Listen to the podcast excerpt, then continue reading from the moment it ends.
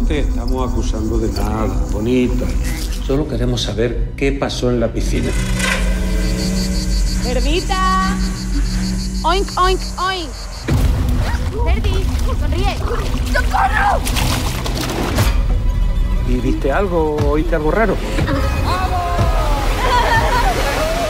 Bueno, pues estamos en un hotel de Zurich bajo la lluvia intensa de Suiza, porque aquí eh, hay muchas cosas, pero sobre todo hay lluvia. Laura Galán, ¿cómo estás? Muy bien, encantada de estar aquí bajo la lluvia también, pero contigo. Estamos juntos bajo la lluvia, bueno, bajo un techo, y luego está la lluvia. Laura es la protagonista de la película Cerdita, que no deja de darnos alegrías en el cine español. Es un año de gloria para el cine español, que comenzó ya en, en invierno con su primera selección para Sundance. Y luego, claro, es que em, horas antes de esta entrevista, que vosotros escucharéis cuando se vaya a estrenar la película en octubre, eh, les han dicho que han ganado el gran premio del Festival de Austin. Pues sí, sí, imagínate, o sea, flipando, muy agradecidos, muy agradecidas porque somos además la mayoría mujeres y, y felices, no sé, qué bien que, que la Cerdi, como yo le digo, vaya por ahí por el mundo mostrándose y ganando cositas. Tu historia con Carlota Pereda, con la directora, viene de largo, viene de aquel corto que tanto... Bueno, claro. Viene de corto, no de De largo. largo viene de corto, efectivamente. No había caído yo en mi propio juego de palabras. Muy bien. Bueno, ya te lo digo yo. viene de corto, eh, porque viene de aquel corto que tanto odio que hablar, Cerdita, que también protagonizabas, y después te lío para el largo. Eh, ¿Cómo fue la primera, primera, primera aproximación con Carlota? Pues fue muy fuerte porque yo estaba, eh, bueno, ella me conocía del teatro, y yo, yo no, yo no conocía, yo no había coincidido con ella, y ella estaba buscando protagonista para Cerdita el cortometraje. Y, y pero claro, me vio en teatro y pensó que era mayor, como efectivamente soy, un poquito mayor que, que Sara. Pero bueno, quedamos en una cafetería, nos eh, tomamos un café efectivamente, y me pidió hacer la última mirada del, del corto. Y a partir de ahí ya nos hicimos familia. sí, sí, y, y yo siempre bromeaba con ella que luego cuando hiciese el largometraje no me iba a coger, que iba a coger a otra actriz mejor. Pero no, parece que, que la he seguido engañando. Mantuvo su palabra y el largo se rodó y se rodó con actores y actrices de campanillas. Eh, pienso en tu madre, Carmen Machi, pienso en Pilar Castro, en fin. Eh, claro, ¿cómo fue recrear ese personaje que tantas alegrías te dio en un formato mucho más sólido, mucho más largo, con más medios? No muchísimos, pero con más medios. Pues yo me hacía un poco la chula, porque como hay secuencias que se repiten, yo le decía a Carlota, bueno, por esto ya hemos pasado, esto ya lo conocemos, ya sabemos lo que pasa, eh, mi cuerpo ya sabe lo que pasa, pero era mentira, porque en el largometraje va mucho más allá, es como que da siete pasos más para allá, y, lo que había vivido en el corto era, ahora me da la sensación que es como pasar de puntillas por la historia de Sara, que no lo es, es, es otra cosa. Eh, el corto se queda ahí, pero claro, ahora de repente fue mucho más profundo, a veces mucho más doloroso, aunque fue el rodaje muy placentero, pero entrar en esa piel fue como, como meterse mucho más en las entrañas durísimas en, en un sitio muy oscuro. Eh, nos lleva a la Extremadura profunda, a la historia de una chica que está entre la adolescencia y la juventud, está un poco en esa frontera a la que le llaman de todo por su apariencia física, en esa piscina del pueblo. Y ella, eh, no sé hasta dónde llegar para no revelar los spoilers, pero la presencia de un ser extraño que hace cosas allí malas en ese pueblo, em, ella la aprovecha un poco también, no sé si para vengarse o como una salida natural de alivio de todo lo que ella tenía dentro, Laura. Sí, yo creo que no sé, tampoco sé si piensa Sara mucho en la venganza, simplemente o, o no piensa, porque el- la película pasa en 24 horas escasas. Entonces yo no sé cuánto tiempo le da Sara a la pobre a pensar en todo lo que está pasando mm, y entiendo en momentos qué le mueve, pero en otros eh, creo que es una huida hacia adelante también muchas veces, como le lleva pasando toda la vida, que lleva escondiéndose y lleva luchando y sobreviviendo. Entonces este, este personaje es un poco la chispa que, que, de- que le, que despierta a Sara porque creo que es la primera vez que Sara es el objeto de deseo. Entonces eso mm, yo creo que la descoloca un poquito y a partir de ahí aparece un mundo nuevo y muchas carreras por Extremadura. y sangre, porque eso es un thriller que roza con el terror en algunos momentos. Yo debo decirte que a mí me cuesta mucho ver terror. En el mundo me cuesta mucho ver terror. A mí también, yo prefiero hacerlo, que luego me da mucho miedo. El terror verlo me da mucho miedo. Claro, mira que yo me dedico un poco a esto, ¿no? Entonces hay que ver terror alguna vez por trabajo.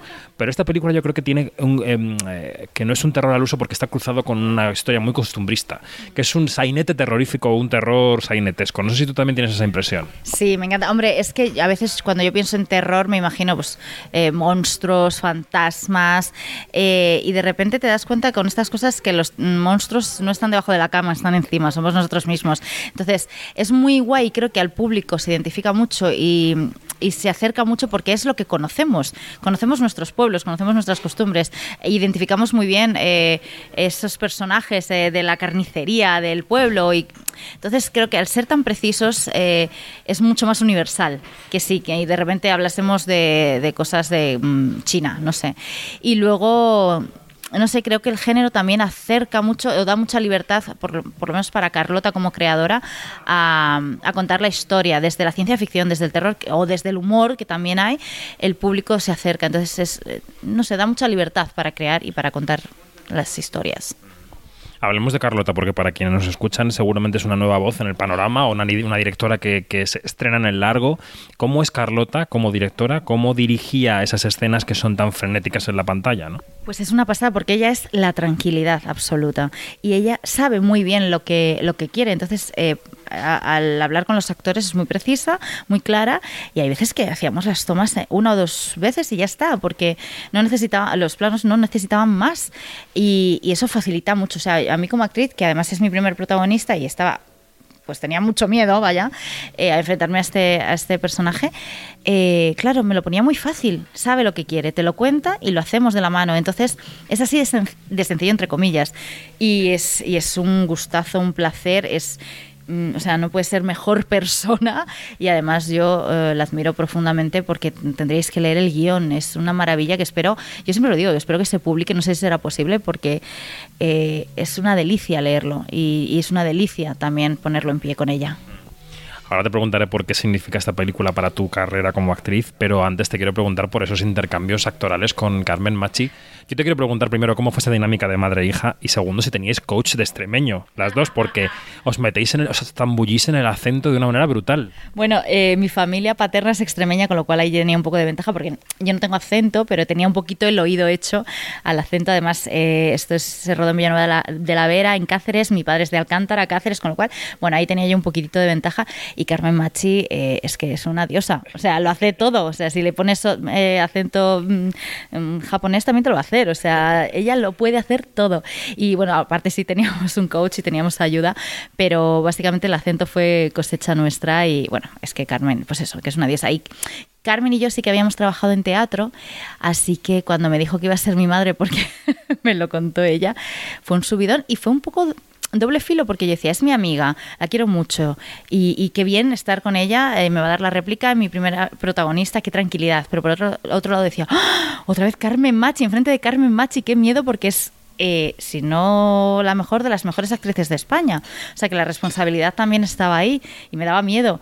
Pero es, bueno, en mi casa es mmm, tía Carmen y, y entonces esa conexión, esa madre-hija, pues creo que la llevamos de una manera muy bonita y muy natural.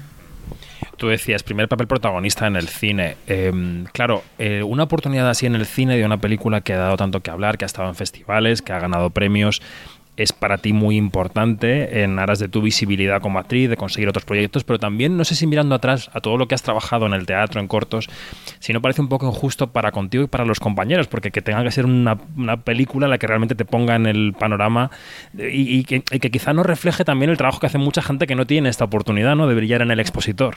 Bueno, yo soy muy consciente y me lo repito muchísimo que soy una afortunada, porque, bueno, dices tu injusticia, pero quizá esto, esta oportunidad igual no me hubiese llegado nunca. Hay muchos compañeros que no la tienen nunca. Entonces, muy agradecida, eh, aprovechando, muy disfrutona, estoy muy disfrutona, tengo muchas ganas de que la gente vea la película y eso, muy agradecida de, bueno, me está dando una visibilidad, es un trabajo que disfruté muchísimo que se va a acabar cuando ya se estrene, ya es del público, no va a ser mía. Entonces, so, sobre todo muy agradecida y sintiéndome muy afortunada. Yo lo único que quiero es trabajar y trabajar, no necesito eh, fama ni nada. Entonces, bueno, pues he hecho mucho teatro, que siga llegando teatro. Si siguen llegando, si siguen llegando películas, pues seré muy feliz también. Y, y, y ya está, no, no, no puedo pensar en otra cosa que lo afortunada que soy. Y bueno, ya vamos a acabar con una nota de Zurich, porque aquí estamos, decimos bajo la lluvia, no literalmente, pero está ahí al otro lado del cristal. ¿Cómo está siendo tu vida en este festival? ¿Te están llevando, te están trayendo? ¿Has tenido coloquios con el público? ¿Cómo es la cosa? Pues estoy llegando, estoy llegando, pero tengo dos coloquios con el público, que es lo que más me gusta, además de, de la oportunidad de viajar con Cerdita por los festivales, es poder luego mirar a los ojos al público y decir, ¿qué, qué os ha parecido? Contadme. Porque me, me hacen descubrir muchas cosas muchas veces. El otro día me preguntaron también una cosa que no voy a desvelar porque hago un poquito de spoiler, pero me quedé pensando, yo no había reparado en esa pregunta y de repente el público te lo, te lo lanza. Entonces es una felicidad y Zurich, pues una maravilla estar aquí a pesar de la lluvia y además en este festival que hay tanta presencia española este año.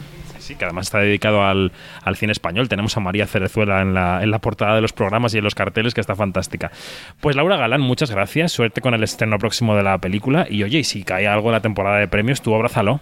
Pues muchas gracias y si volvemos a hablar será un premio también y no voy a pensar en los premios que me pongo muy nerviosa y me da la risa floja. Laura, gracias. A ti.